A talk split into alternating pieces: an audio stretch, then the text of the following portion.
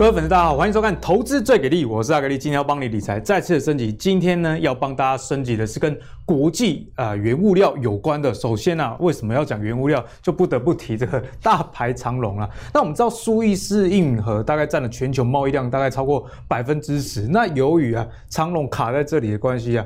油价一直的在往上涨，因为油价其实在过去一段时间，我们就跟大家分享，其实因应通膨的来临啊，油价已经先涨了一波。我们看到去年呢，你看到九五五千才十六点二元，现在已经二十七块，涨了十十块以上。去年这个时候，我如果回到屏东老家都是开车的，然后下礼拜我要到那个台中、高雄去演讲，已经不打算开车，坐高铁比较划算，就知道说这油价真的涨得非常的多。那为什么这个油价会持续的上涨？有一个原因就是我们刚刚讲了嘛，那运河阻塞关系啊，所以从俄罗斯黑海港口啊，如果到法国南部运输这个汽油跟柴油的话，已经成本啊涨了七十三 percent 哦，所以这个国际的原油确实也一直在上涨。我们看到不管是西德州布兰特以及燃料油，哎，全部啊涨幅都超过二十。percent，所以在这样的情况之下，呃，原油该怎么样去观察，以及它跟通膨的一个连结，就是我们现在要关注的一个话题啦。那花旗的分析师也认为说，到第二季国际油价有可能到每一桶七十块美金哦。所以在这样的情况下，对于投资上我们思维该是怎么样，就是我们今天讨论的一个重点啦。首先欢迎我们今天的两位来宾，第一位是我们的古怪教授，虽然他怪招很多，废话很多，但是请大家注意，他也很扎实的内容，好不好？欢迎陈曄。是阿格力好，各位呃，我们的粉丝们、听众朋友、呃，观众朋友，你看，大家好，就跟你说，你不能太认真。其实他不是故意讲那么多废话，他如果不讲一些前言在前面，没有办法带出后面有料的内容。哦，不是，如果不讲那么多废话，怕大家会发现我其实是没料。你其实相当有料了，好不好？好，那第二位就是我们妖股大师铭彰。各位大家好，那一开始啊，先问来请教一下教授啊，这个国际的油价要来怎么样的观察？那油价跟通膨之间的关系又是怎么样？其实很多朋友大概有这个概念，但是还是一知半解。我们该怎么样来看这两者之间的关系？那基本上我带各位看一个这个图哈，这个图呃不会很难懂，它的背景是什么？这个背景是 COT。其实，在我们节目里面，我常跟大家讲大额交易人的筹码。大额交易人，大额交易人不见得他比较聪明，是，但是我觉得诸多的一个交易机制，他们会比较理性，比较理性的情况下，他他不会去说油价高了他去空它，嗯、哦，油价低了他就一定买之类的，对，他会去思考未来长期的趋势，所以你看哦，从这个长期的图来看哦，机构交易者的这个油其实都是净多单哦，但是多单的增加跟减少。都会影响到这个油的油价的一个走势。那最近油价涨上来了，OK。那前一段时间，呃，中俄的呃不是呃美俄之间的一个交恶，就最近的一个交恶的情况，对，就拜登跟普京之间看两个老头在那边互呛，有没有？好，那大家就看到油价下来。可是我们发现，我就发现说，这个 COT 啊。这个呃原油期货的净多单不减反增，不减反增，不减反增哦。也就是说，我一个做多的人在呃短线有回档的时候，我进场，我是不是等于捡便宜的概念？所以，我基本上我觉得，就整个趋势来看呢、啊，油价就算不跌哦，就算不涨啊、嗯、，sorry，应该也是会维持高档震荡，也会维持高档震荡哦。当然，我们在看油价的时候啊，基本上呃供给跟需求我，我从我切开。两个层面来看哦，需求的部分我们去看原油库存，如果原油库存会增加，哦，像比如说我们的手板这个地方增加，那对油油价来讲，它后后这个对油价来讲，它就有啊，对不起哦，我先说解释一下这个图哈，上面这个柱状这个哈，黄色它是原油库存，那这个是什么？是这个叫做炼油厂的利用率，炼油厂的利用率哈。那我们就发现说，哎，原油库存增加，炼油厂的利用率也下降。这两个，因为库存增加，利用率不见得马上下降。嗯哼。但是如果我库存增加了，就表示消消耗的进度是变慢的，所以我库存增加了。那可是如果炼油，炼油就是我会把它提炼成，比如说氢呃这个这个呃运输用的汽油啊，或是提炼出石油脑，我可以做做个这个塑化应用哈。哎、欸，它也快速的减少，代表什么意思？终端需求的都卡住了，都卡住了。所以炼油厂基本上，哎、欸，他也他就觉得说，那我和我不要浪费成本，对我，那炼油率整个就下滑。在去年八月的时候，这个时候油价就会跌，因为我没有再加上油价的图，这个我之后会改进，好不好？好，这这个如果油价的图再上来，大家会更更，更清楚哈。那你会发现哦，当原油库存减少，炼油率也提升的时候，对油价就很有帮助。那知道这个逻辑以后，我们来看最近的情况。最近的情况很妙，就库存是增加的，好，但是呢，库存增加的速度变慢了，这几周已经变慢了。那重点是什么？炼油率整个拉上来，所以拉到八十，打消库存，然后炼油的这个效率又提高，对，没错，市场需求大，对，也就是说。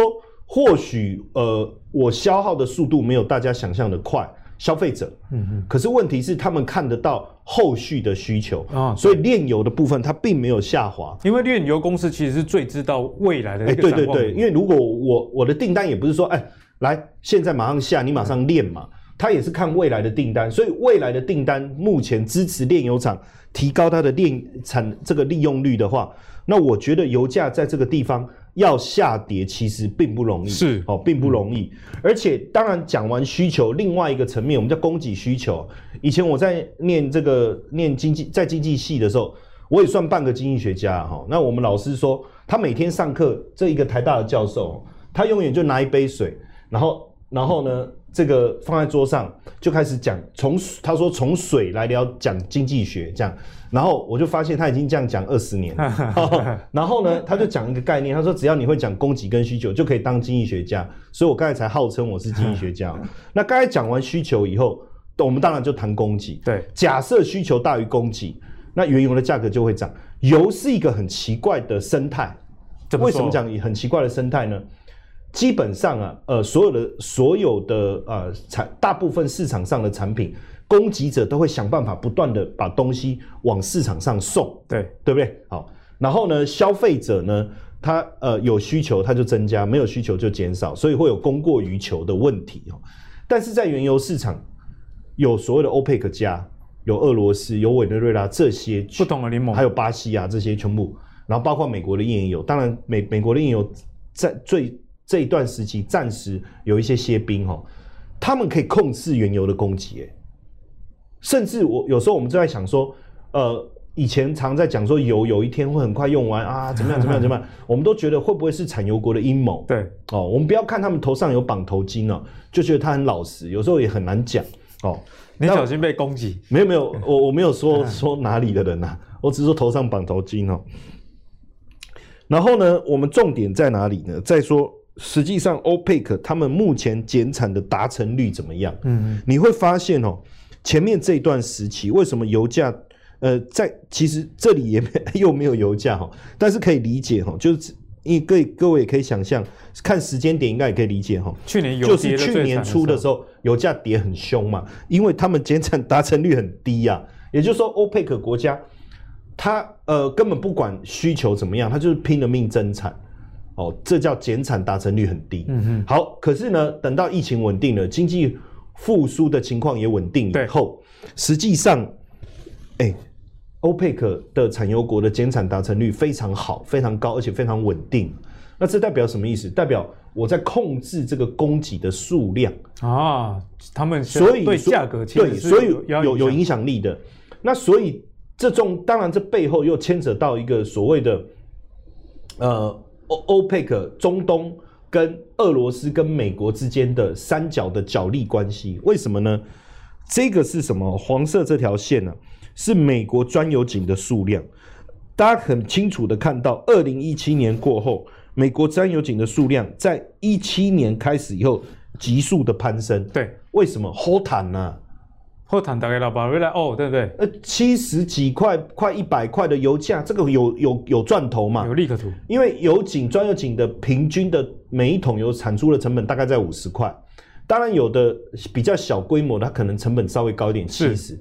那你想一下啊，就是说，假设说今天你我我的成本高达七十块都能赚钱的时候，小油井是嘣嘣嘣雨后春笋全部冒出来，当然啊，有利可图。所以油井的数量快速的攀升。一那这个这样的一个情况让谁不爽？当然就让俄罗斯不爽。欧佩克其实对他来讲，反正就这样嘛，因为他一直有很大的市占率。但对俄罗斯来讲，就算他能赚钱，他还是不爽美国。好，那疫情的关系，整个油价崩跌，对不对？哦，那整个钻油井的数量，砰一个整个下来了。所以最近呢，为什么他们这个欧佩克能够控制？他会愿意控制这个？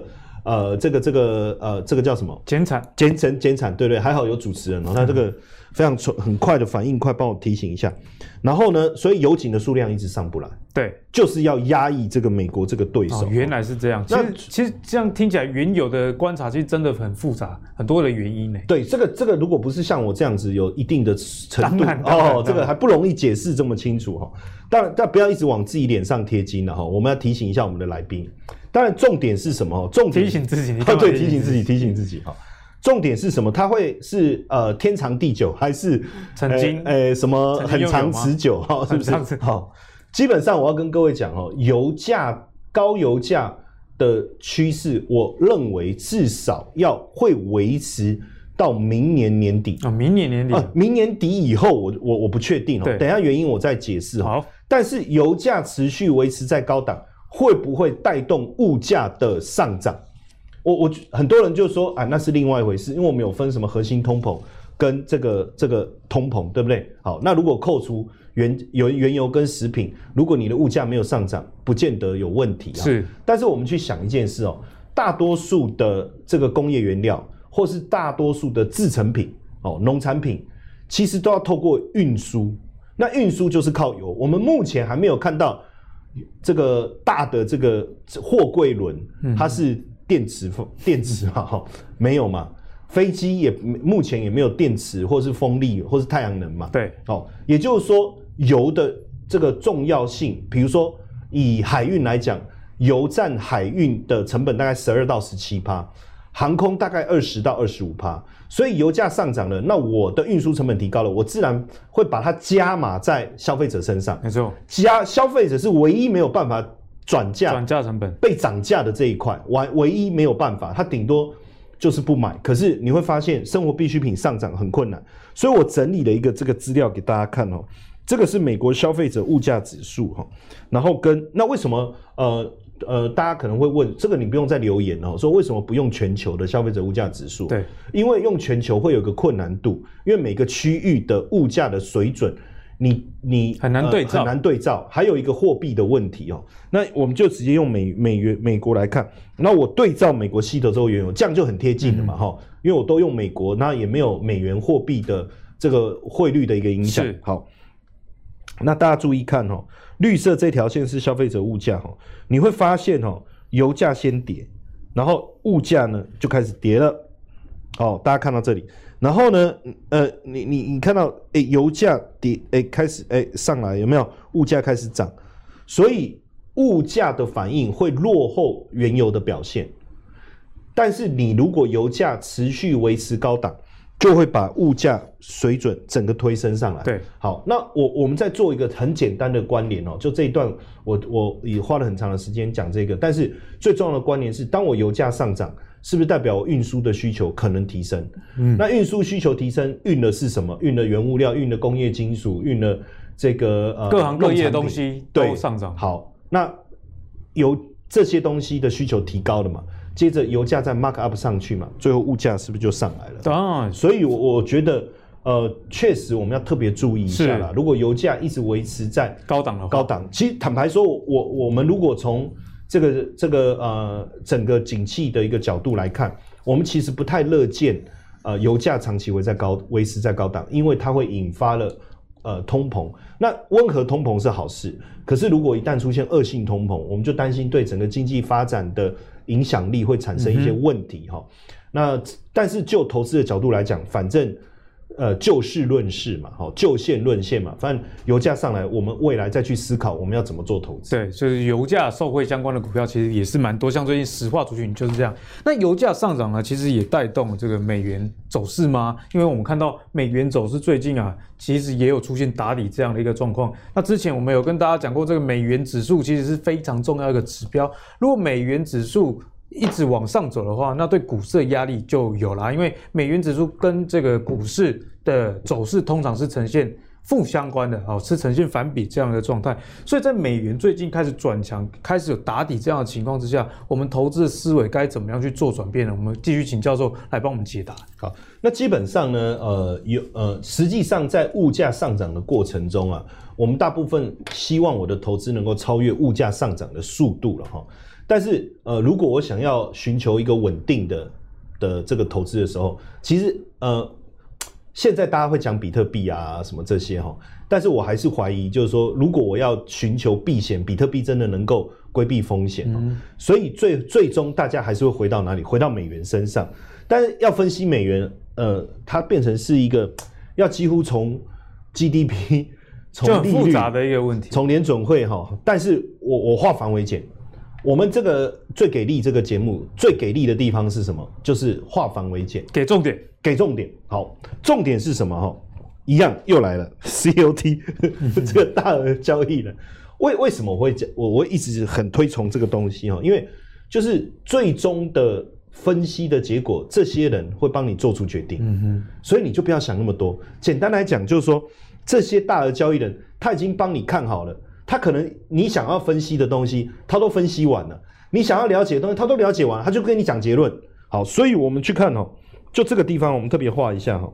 这里是呃由多翻空，这里是由多翻空，美元从此开始崩盘，有没有？虽然说这里有跌一段哦，但这里当然多单减少，也让它跌了一段。但是真正的崩盘就是由多翻空这里。哎、欸，美元的多单翻成空单，这是一个。多么困难的决定，好，然后呢，美元接着就长期空单，这里有稍微，呃，中间这里有稍微呃弱一段时间哈，但是你看空单又持续，我们从这个结果过去的结果看起来蛮准的，这这这事事实是这个这个的追踪哦，呃，我花了非常长的时间去整理这个资料。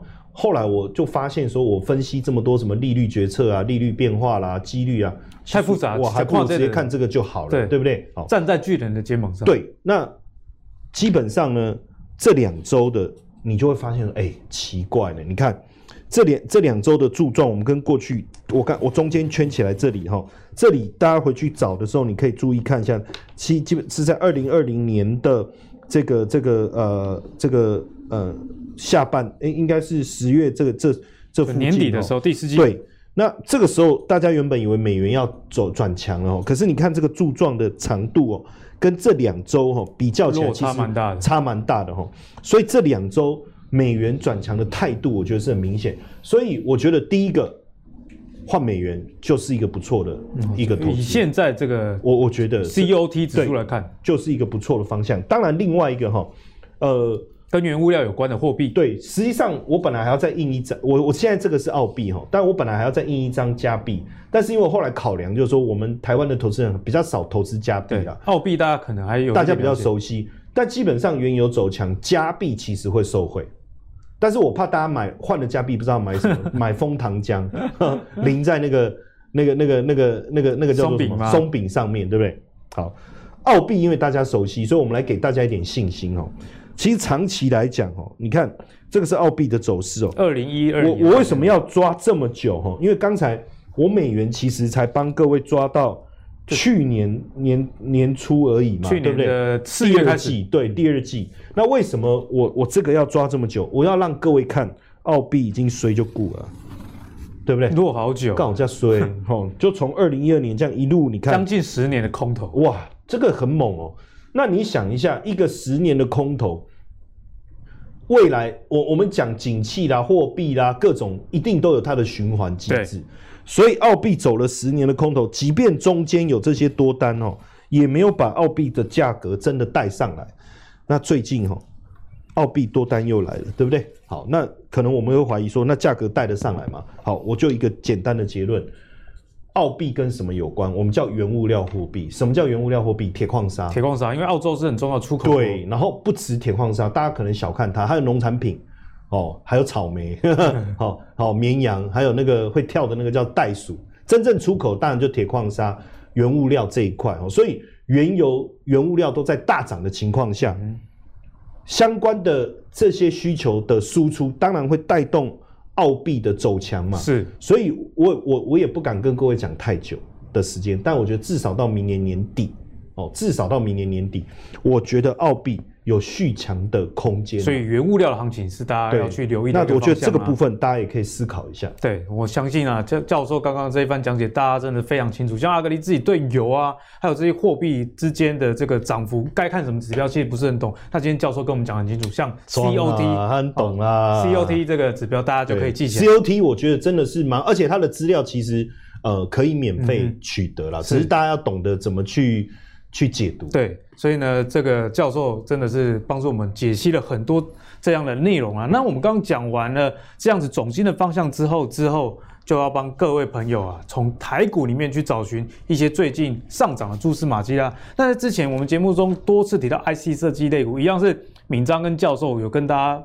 分享嘛，那最近的涨势真的是非常惊人。那另外一个族群，那就是自行车啦。之前阿信在我们节目中也有提到美利达，最近的表现也相当不错。那另外最近这个棉的议题。好，引起大家的一个讨论嘛，那就是纺织股。所以纺织股最近也好像也还不错。所以这个纺织跟石油其实也有一点关系。关系。所以这两个族群呢，我们要请教一下敏章，可能不是你的菜啦，可能不够标，不像你的爱普啦，或上次你讲正达哦，今天又涨停这样的一个情况。不过帮我们的观众朋友解析一下，如果就线论线，嗯、我们该怎么样看这些族群？好，那虽然这几个族群不是我很很平常会推荐给大家股票啦。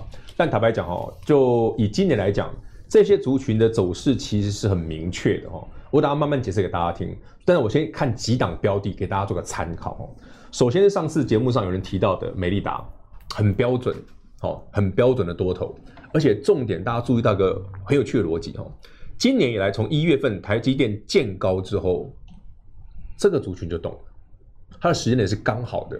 它就跟塑化族群、跟纺织族群、跟大部分的传产股，甚至这个叫运动相关的个股，突然就动了。就是台积电不动之后，他们就涨了。嗯哼。所以你发现它的低点是落在一月哦，然后就上去了。对。而且一路不回头哦。台北股市任何震荡，它都没有回头哦。你可以回头思考看看这个逻辑是什么？为什么我要讲？先讲逻辑很重要。投资一定有它的逻辑哦。我们永远思考的是这个聪明的钱，赢的人的钱。会放在什么样的标的身上，你就可以摒除很多不多余的资讯。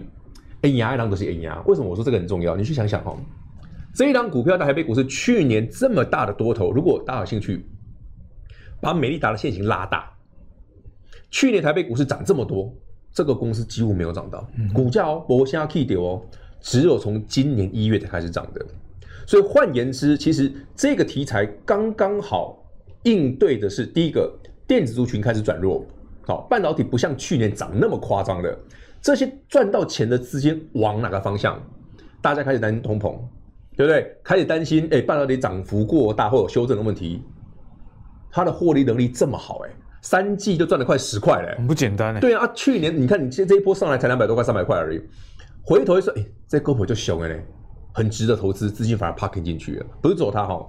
另外一档也是他的好朋友，老相好。你讲美利达就会讲到巨大，这一定的老相好。对，对，讲一句真格的，有在骑单车的朋友，台湾的品牌超级值得推荐，真的，修够短袜，而且品质超好。如果你有在骑单车哦，我说真的，这两个品牌你一定很熟悉啊。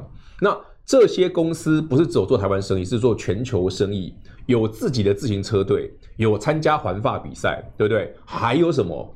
帮全球主要的大品牌做代工，所以你买国外的高价单车品牌也是他们做的，搞不好买巨大的，一样的东西啊。对，说真的，我为什么很推崇这个牌子？因为我自己有骑车啦。所以单车的东西哦，如果大家有兴趣，可以去琢磨一下，哦，不一定要看国外的牌子。不过讲刚的两档哦，不高，为什么？因为这两档股票高价，你不一定介意，另外这个三百了，一个快，这个两个都三百多了。我们来聊便宜的啊，这两另外接下来这些股票哦，有些朋友可能知道，但有些好朋友们你可以参考一下哦。健身相关的，力山大家有没有听过？一五一五的力山，P 牌指的是 Peloton 哦。我先解释一下 Peloton 是什么哦。如果大家对于美国的运动品牌叫 Peloton 有听过的话，应该稍微去琢磨一下哦。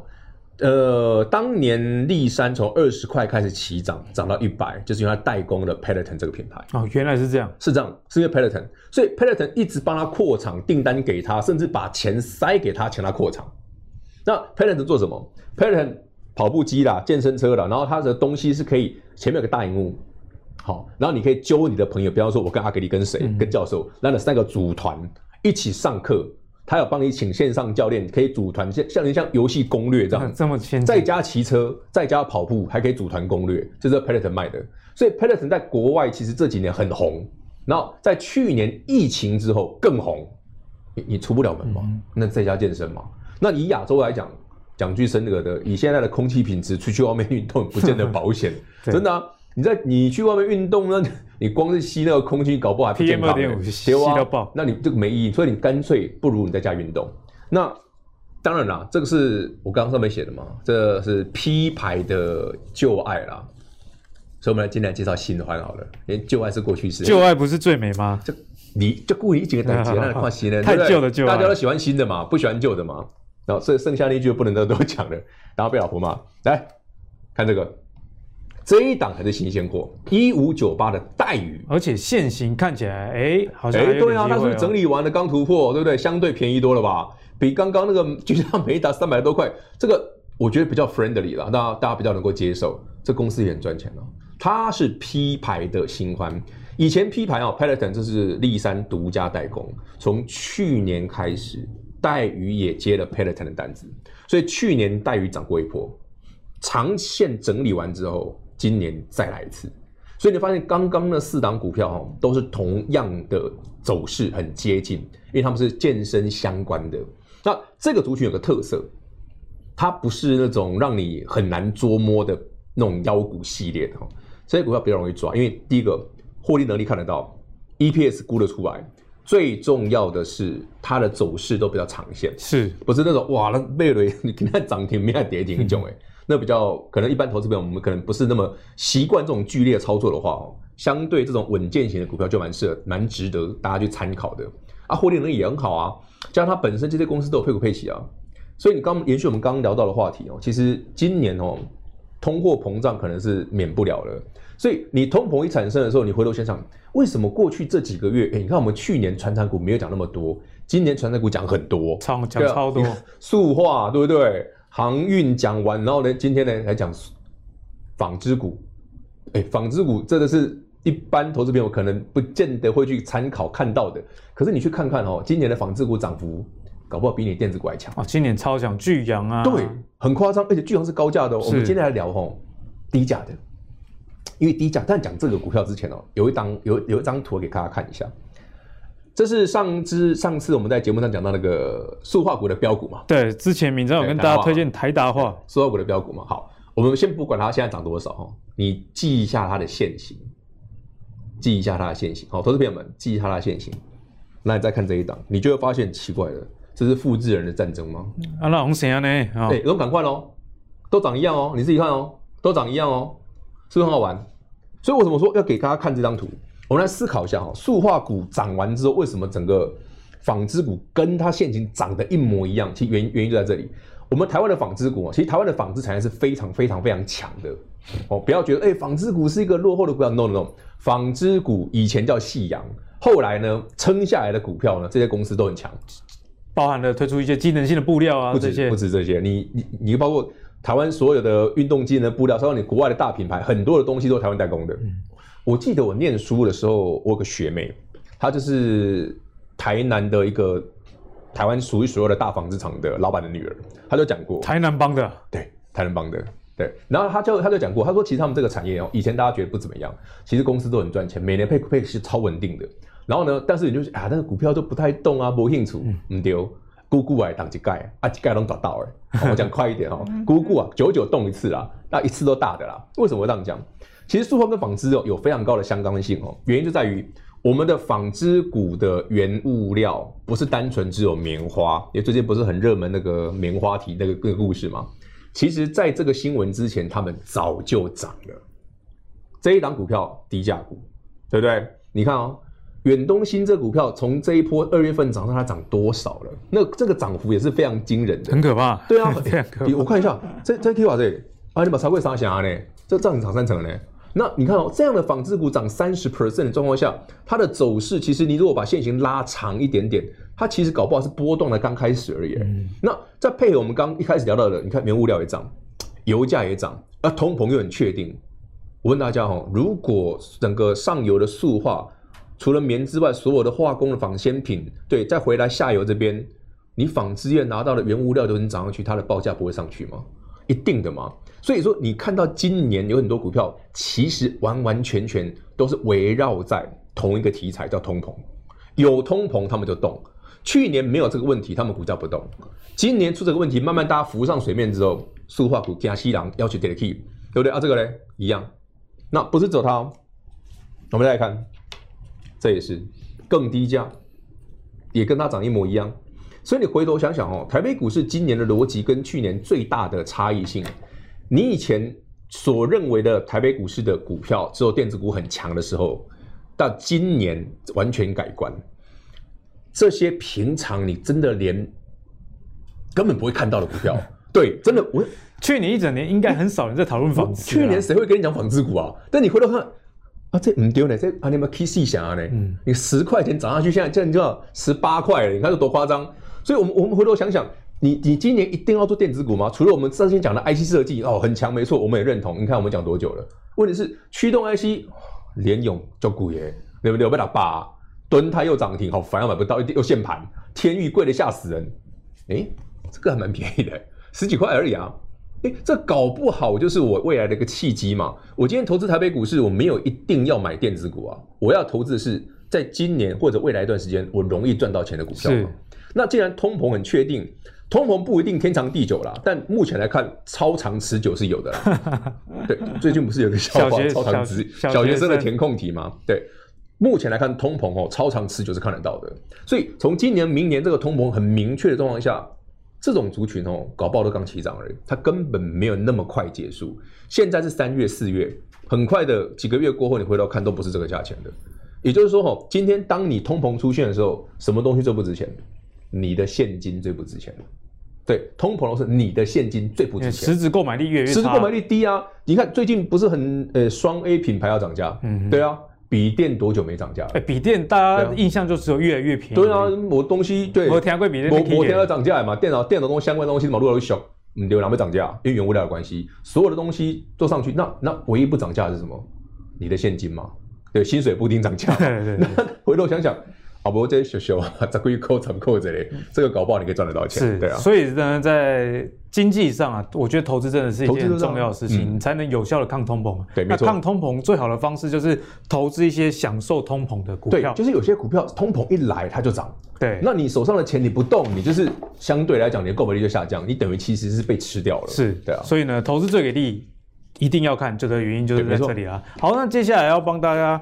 看的一个新闻的重点是台湾的五 G 啦。虽然说电子股今年诶状况比较没有像过去那么好，但是我觉得投资这件事情是这样，现在好的跟不好的我们都要一并的一起来看。你这样的口袋名单啊，跟你未来抓风向的这个脉络的能力才会越来越好。那这个五 G 的标准推动联盟正式成立，成员有谁呢？诶，成员都蛮大咖的哦，像是和硕、仁宝，和这些 NB 的大厂，以及啊中华电、红海。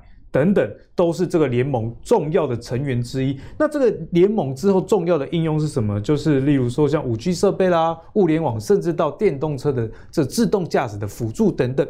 所以在这个联盟的成立之下，投资人的布局该怎么看？尤其现在第二季又要开始了，清明节过后，我相信是大家很想要布局的一个时间点。第二季该怎么看？我们先请教授。刚才这个敏章讲说，呃，电子的部分。呃，现在的表现弱，这个输给传产，确实有这样的一个现象哦。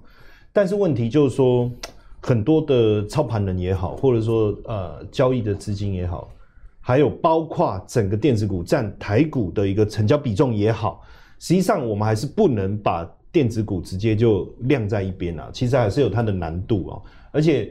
台股有太多都是科技基金啊，好，你说我们科技基金点进去，台硕四宝，嗯，跟科技有什么关系，对不对？哈，所以呃，你会发现资金开始往哪边走，往那个低基期的，或是还没有开发的老处女地。哦，就是 对对对，从你嘴巴讲出来都怪怪的。没有没有，不是处女地，是老处女地。就是说，就是说，它股它这个股票大家早就已经很熟悉了。比如说最近这个大涨的这个人保，那为什么？因为刚才你你讲到什么电动车这个题材哈，过去一段时间很多的电动车概念股其实都大涨，那所以似乎只要能够摸到电动车题材，它就有机会。对。但我们先讲人保哈，它实际上是做代工，做 PC 啊，做 NB 嘛哈，不是说笔电装上四个轮子就叫电动车，不是这个概念。但是我们是从这个概念去跟大家分享电动车的思维。对，所以照道理讲，有没有可能有技术做 NB 或这个这个笔电？NB 好像就是笔电，做 PC 跟 NB 的公司，它是有机会切入的。那因为呃，首先从基本面看哦，人保去年赚了二点一五。你知道第四季赚多少钱？赚一块钱，光单季就一块啊！对啊，我就说这是什么东西啊？吓一跳，吓一跳。然后呢，它因为配发股利又一点六，大家就觉得说啊，你本益比这么低嘛？其实我觉得是因为本益比低的情况下，殖利率就是一个蛮诱人的东西哈。那所以突然之间股价就大涨哈，这这几天的股价的表现确实都不错，而且我们看到。不论是这个这个呃外资也好哈，不论是这个投信也好，都进来买这个股票。当然，这当中也牵扯到它现在在电动车上面的布局哦。实际上，人保布局电动车大概也有八九年了，它不是最近才用喊的说 啊，我要来做这个电动车，不是。基本上，它在这个我们讲先进驾驶的辅助系统，你那台车就有。对，哦，好，包括我们在讲，它现在也正在。呃，积极的要去开发无人驾驶的那个 CPU 的中控系统，那这些其实我们仔细想一下，跟它过去生产呃 PC 也好，NB 也好，其实是有概念性的。我觉得是有概念性的。加上更重要的事情是，我们别忘了人保它是一个金人保集团，嗯哦，跟那个金山那个金宝山不太一样，它它不是同一个集团，大家不要误会。可是它子公司，我最近有看到已经打入这个 B 牌的工业，还有像这个，像包括他拿到。宾士跟 B N W 的车车载相关产品的订单，对，这第一个嘛。第二个，他现在金宝跟康舒也积极要切入这一个电动桩的部分。嗯、说真的，我们之前也跟阿格力一直在聊，我说买电动车，说真的，大家想的还是充电的问题。对，好，那电动桩的设立就变成非常重要。那呃，因为我没有准备康舒的线图哦，但实际上康舒很早就切入电动桩，Gogoro。大家知道哈，Gogoro 它是一个你你要换电池，那你电池的这个从整个电池交换站的系统谁做的？跟谁合作？就康叔啊，就是康叔，就是康叔，他在淡水，所以他已经有之前小车的一个经验了。而且像现在 Facebook 也好，亚马逊啊，他们要做燃料电池，哦，就我一直在想他，你哎、欸、奇怪，亚马逊做燃料电池，我可能还可以理解，因为他要做无人机帮他送货嘛。其实脸书也开始要做这件事情。那他们的的的订单现在要跟谁合作？也是康舒、欸，也是康舒。好，然后日本现在不是他们做这个氢燃料电电动车，它它不是电纯电池，嗯、呃，不是锂电池的，它是做氢燃料的，对不对？那你还要有电力转换系统，就是说电力转换系统这一块，我刚才讲到燃料电池的电力转换系统这一块，美国的还有包括日本的，其实合作对象都是康舒。那现在他们也要跟这个特斯拉合作，对，那只是说，呃，从这个角度来看。因为呃，康舒它第三季的财报还是亏损，所以你会发现说，最近它的它的这个这个呃母公司母集团人保人保股价大涨，但是它股价没有反应哦。那所以我觉得是这个问题。但是从我们刚才来讲，这些如果未来慢慢发酵，或许可以布局。但是我们可以先从这一档来看哦，这个核心建核心哦，它也是做这个呃充电桩，但是它获利已经已经维持在了。所以我觉得我们可以先仔细的去看，因为电动它是充电枪这个部分哈，所以如果它的股价能够上来，照道理后面康舒也能跟上。当然，另外一个我上面写的这几个字哈，其实也要跟大家讲哈，刚才也有提到双 A 嘛哈，双 A 涨价，所以实际上不不只能保。包括广达、英业达，我们发现第四季的获利都很好。哎、欸，广达第四季赚两块多，哎，哇，真的超夸张。那两块多，那红海都已经涨到一百三，那它股价才九十几块。然后英业达也赚零点五，哦，那第三季了，我这个也是第三季。我刚，sorry，我刚才讲的第三季，嗯、第三季，所以第四季他们的营收，呃，包括今年营收成长率都很高的情况下，获利我相信应该不会太差，不会太差。那华硕跟宏基，刚才阿哥你讲到涨价的问题，实际上，哎、欸，卖笔电你敢涨价，不不怕我不跟你买嘛？就是因为供不应求，所以不涨价真的对不起自己。十年来可能才这一次而已。对啊，搞不好就 就单机盖被给出去啊，够、嗯，对不对？症结就给出去啊，所以你从这里联动到。这个呃代工，对，再联动到人保，加上电动车的题材，我觉得还是大有可为啦。是，所以那接下来要请教我们妖股大师闵章啦，在这样第二季的展望之下，电子啊，或者是这些诶、欸、相关的族群啊，我们该怎么看？好，其实整个架构哦，第一个多头格局没有变之下哈，其实很多的题材在未来的发酵是你该着重的部部分哦。那前面几集我们都讲到聊到电动车，那电动车其实这一波，你就以红海为主哈，红海拉下来的很多电动车相关的股票都会非常非常强哦，包括广宇、以盛啦，包括今天涨停的正达，那这之前我们都讲过的。今天我们来聊一个哈比较比较特别一点点的，就是台北股市哦，电子股的族群其实很很复杂，而且很很广泛。那每年只要多头行情没有结束之前哦，总会有些股票表现得特别的。